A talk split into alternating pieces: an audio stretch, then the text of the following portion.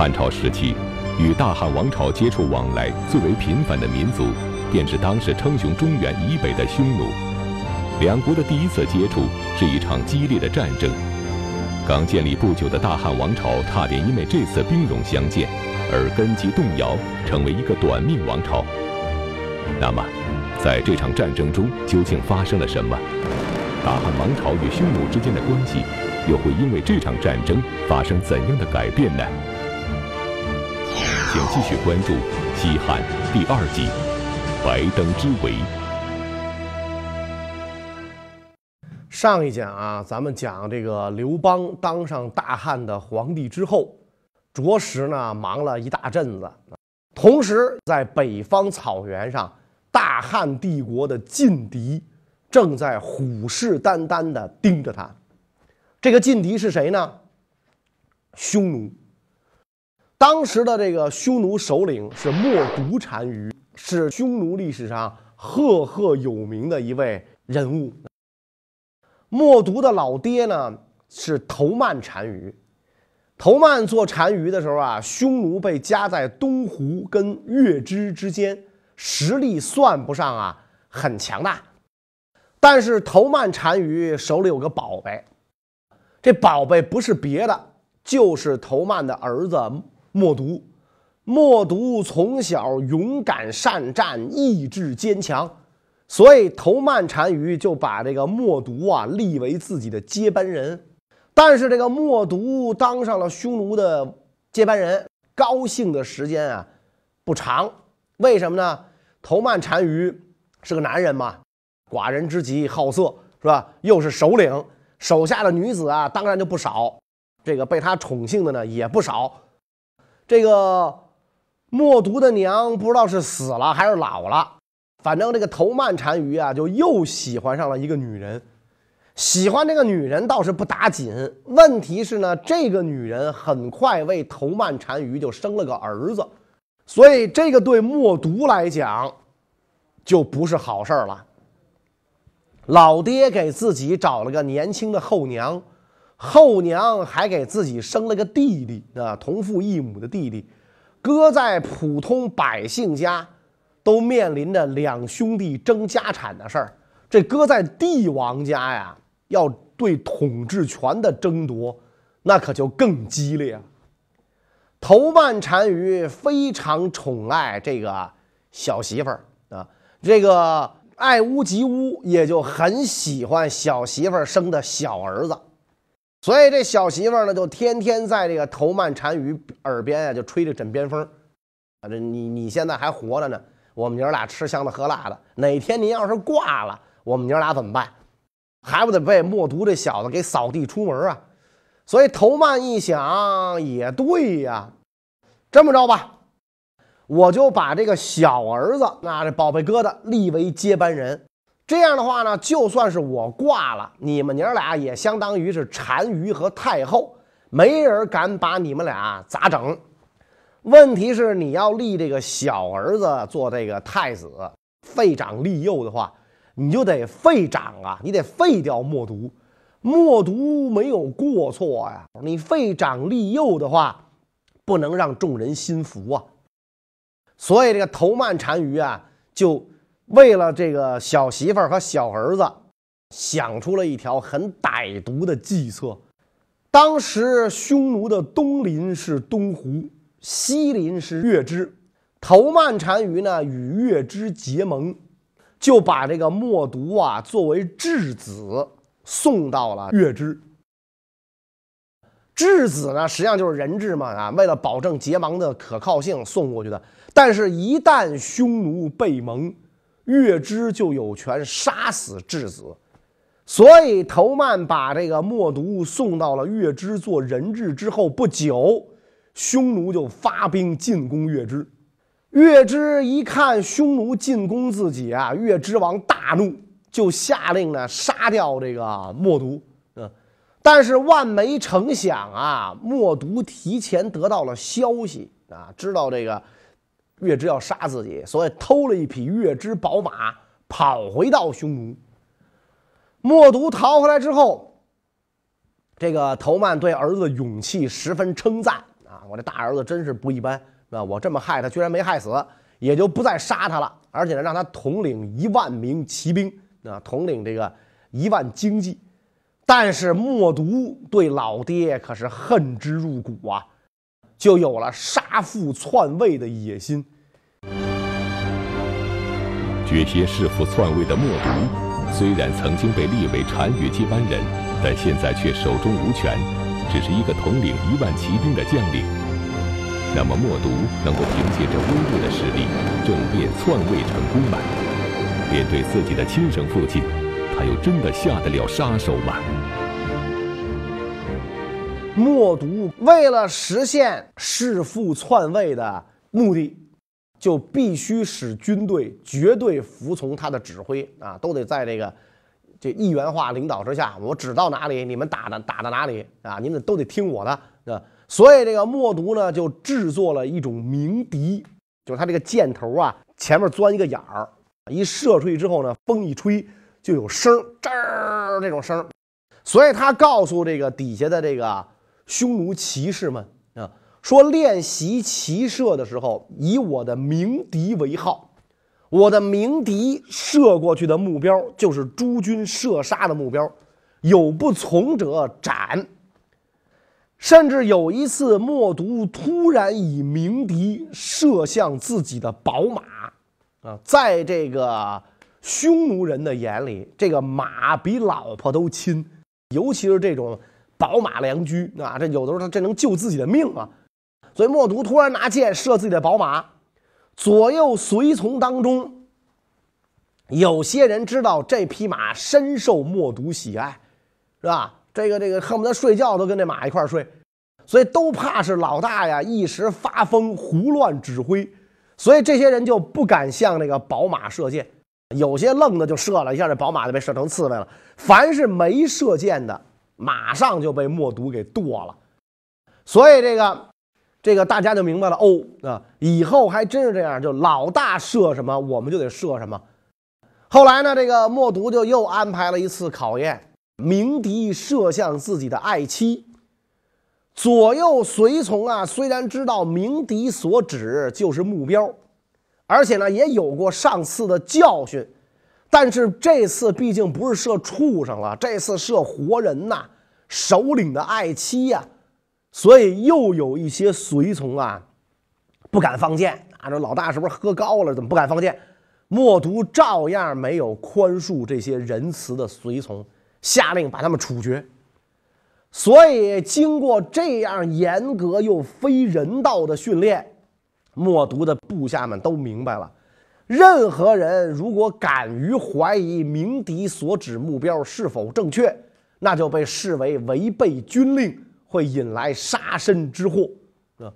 所以，这个过了一些时候，这个默毒再一次把鸣笛射向自己心爱的宝马，看他宝马也不止一匹，众将立刻一起放箭，把这匹马射死。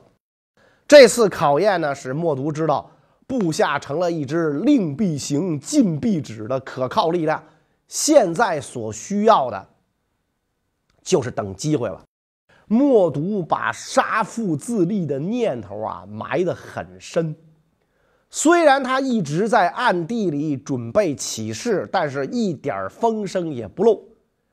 头曼单于对儿子的异心呢，也并没有警觉。啊，因为儿子表现的非常恭顺，比孙子都孙子。当这个头曼单于招默毒跟他一起出猎的时候，默毒感到机会到了，所以在狩猎途中突然把鸣笛射向自己的父亲啊！而且呢，他的部下们这一次就不考虑鸣笛所指目标是匈奴单于啊，而是一起发箭攒射，万箭齐发。头曼单于就死于乱箭之下，把自己的老爹干掉之后，默毒立刻夺取了匈奴的统治权，当上了匈奴单于。默毒单于是匈奴族中第一个具有雄才大略的首领。杀父自立后，默毒单于便致力于匈奴汗国的政治、经济、军事发展。然而此时，东面强大的东胡却不时前来挑衅。威胁着匈奴、韩国的安定与发展。面对这种情况，默读单于又会怎么做呢？默读登位之后啊，正是当时东湖最强盛的时候，是吧？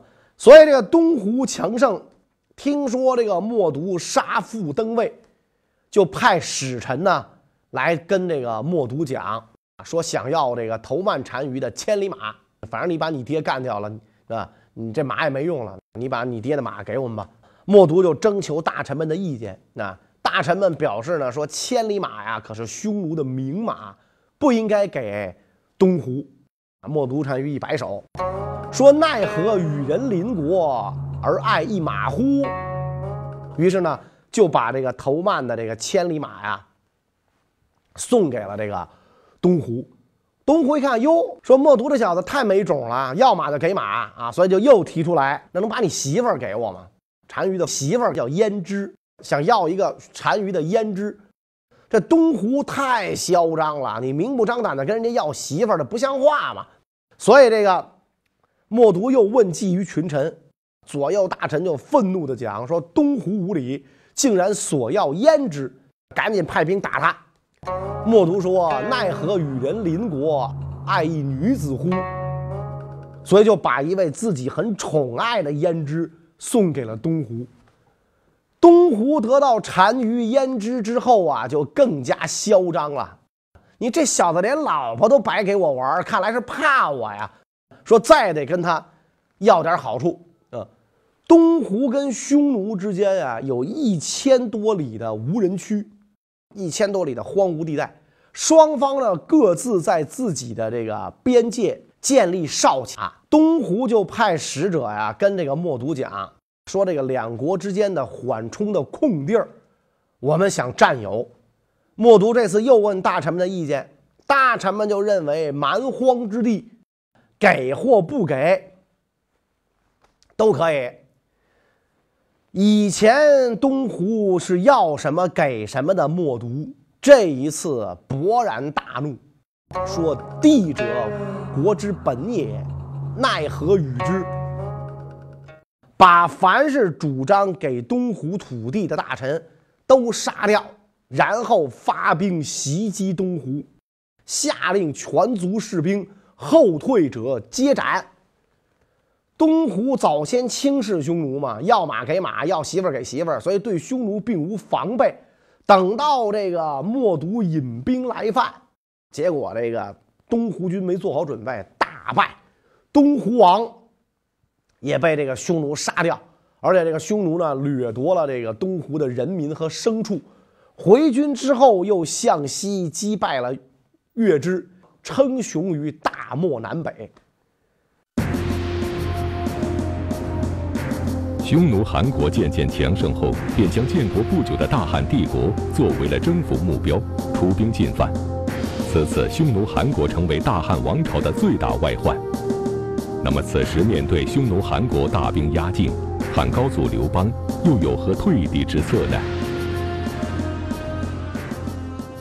高祖刘邦建汉的次年啊，也就是公元前二百零一年。匈奴大军越过边境，进攻汉朝边境的韩。韩国是汉初七个异姓封国之一。匈奴大兵压境，韩王信很快就支撑不住了，连忙向朝廷发书告急，要求刘邦啊派大军支援。但是韩国的这个地界儿啊，离这个当时的首都洛阳比较远。匈奴又攻打的厉害，所以韩王信万般无奈，只好跟默读单于谈判。这一谈判，谈出麻烦来了。刘邦本来就对这几个异姓王不放心，怕他们造自己的反。现在这韩王信居然和匈奴眉来眼去，纠缠不清，刘邦特别生气，是吧？所以这个。刘邦就派了个人呢去责怪韩王啊，老韩，你这是干什么呀？是吧？你跟匈奴这么暧昧，你想难道背叛朝廷吗？韩王一看老板不高兴了，怀疑我了，咋整啊？索性一不做二不休，我投降匈奴得了。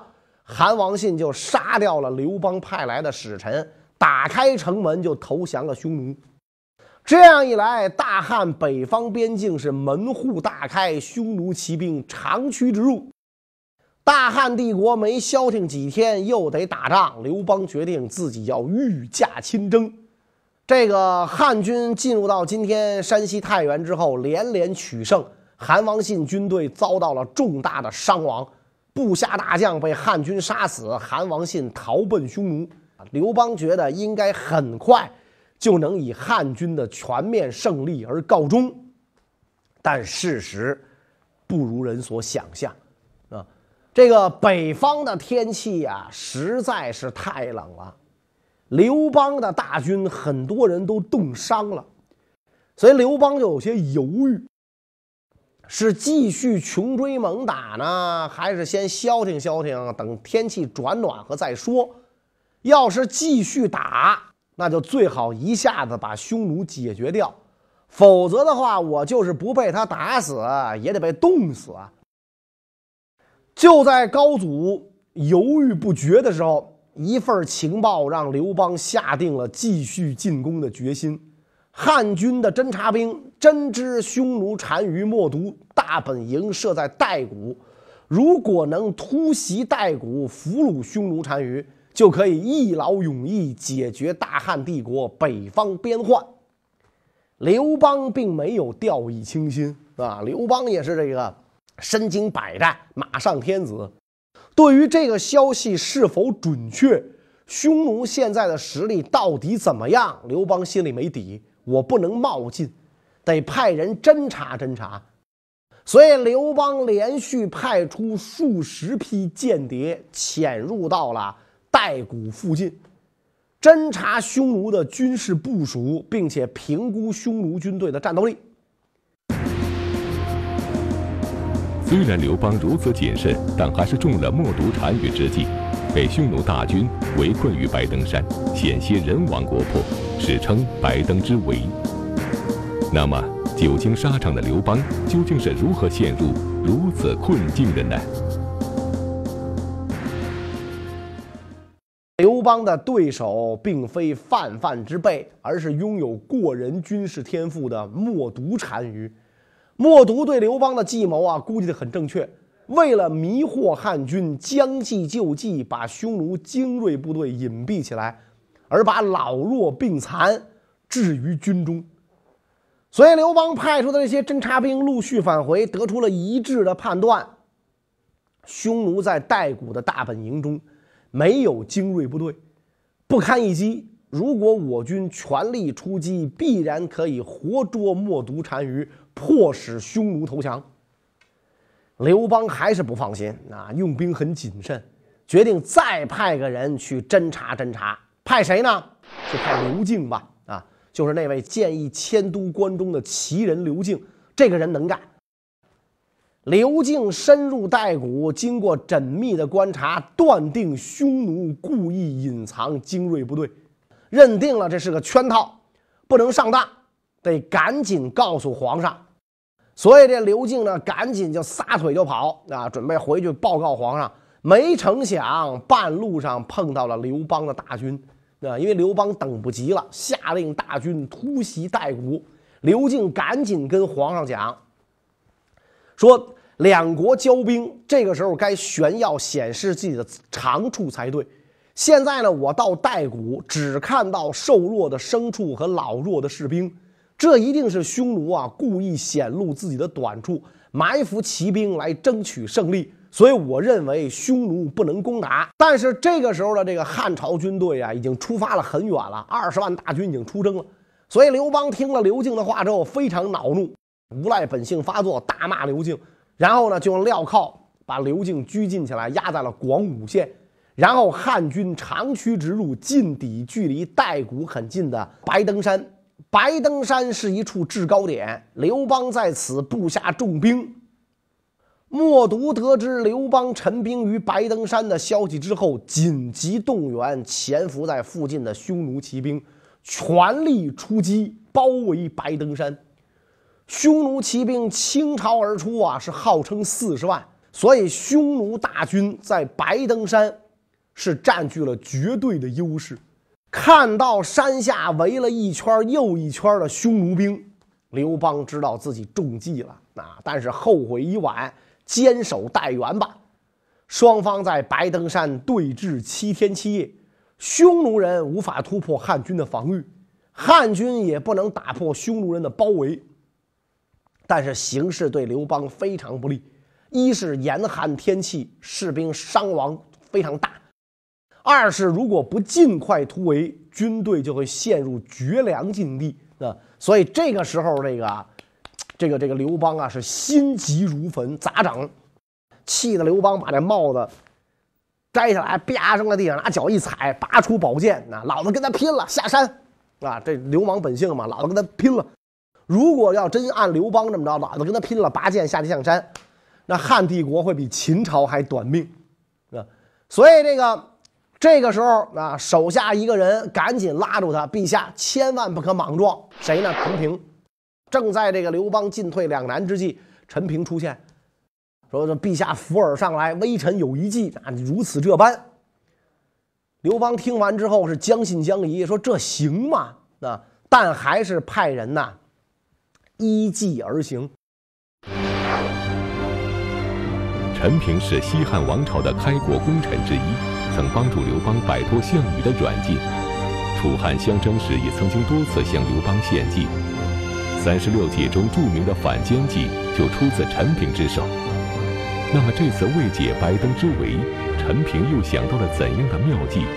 这条计策又能否顺利实施呢？陈平半夜时分就派了一位胆识兼备、能言善辩的使臣。准备了一幅美人图，并且呢还带了很多金银珠宝。那皇帝身边是带着这个这个不少财宝嘛，暗中下山买通匈奴兵卒，指名要见默读的胭脂啊。这是不知道是默读的第几任胭脂了。胭脂一听说汉朝使臣指名要见他，不知道什么事儿啊。就瞒着这个默读啊，私自把汉使传入内帐，问他有什么话要说。汉使见了胭脂，先把金银珠宝献上啊，胭脂眼睛腾就亮了。我天，这么多好东西！然后呢，就跟这个胭脂讲，说这个我们皇上被围白登山，想在这儿呢跟单于议和。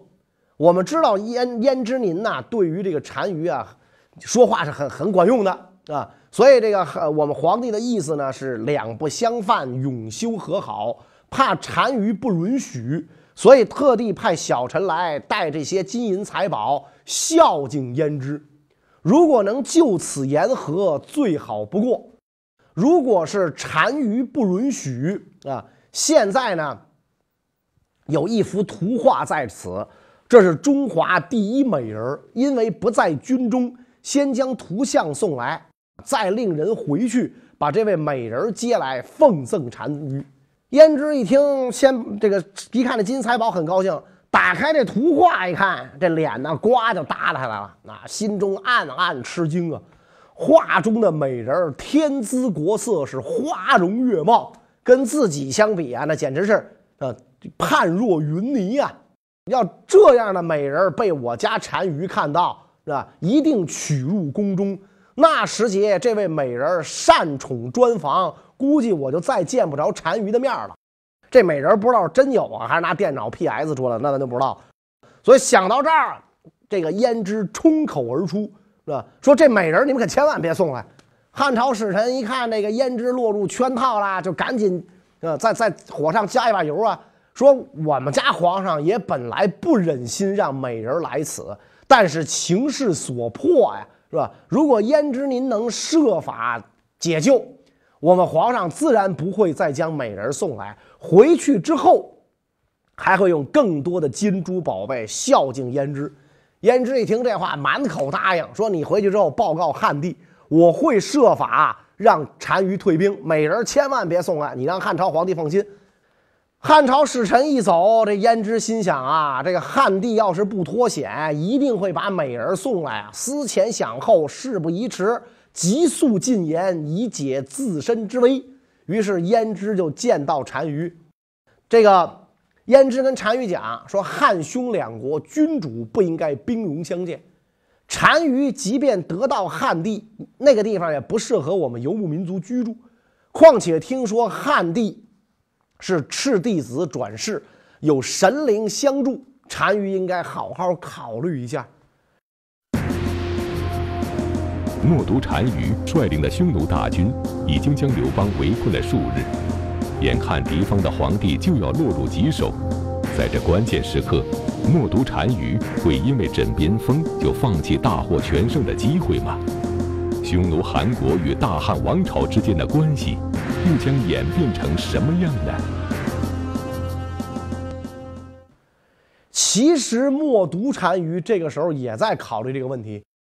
韩王信的残部没有如期前来会合，冒读心生疑虑，担心他们突然背叛。再有呢，就是周勃率领的汉军。已经获悉皇上被围的消息，正在火速赶往平城，并且呢已经跟匈奴部队交战了。所以单于并没有全歼汉军的把握。所以冒读单于经过慎重考虑，决定撤去包围，放弃歼灭刘邦的打算啊。在这个高祖被围的第八天清晨，匈奴人撤围一角。这一天正好天降大雾，也给刘邦的顺利逃脱呀提供了绝佳的条件。汉军立刻从这个缺口撤退。刘邦第一个念头就是要驾车狂奔逃命。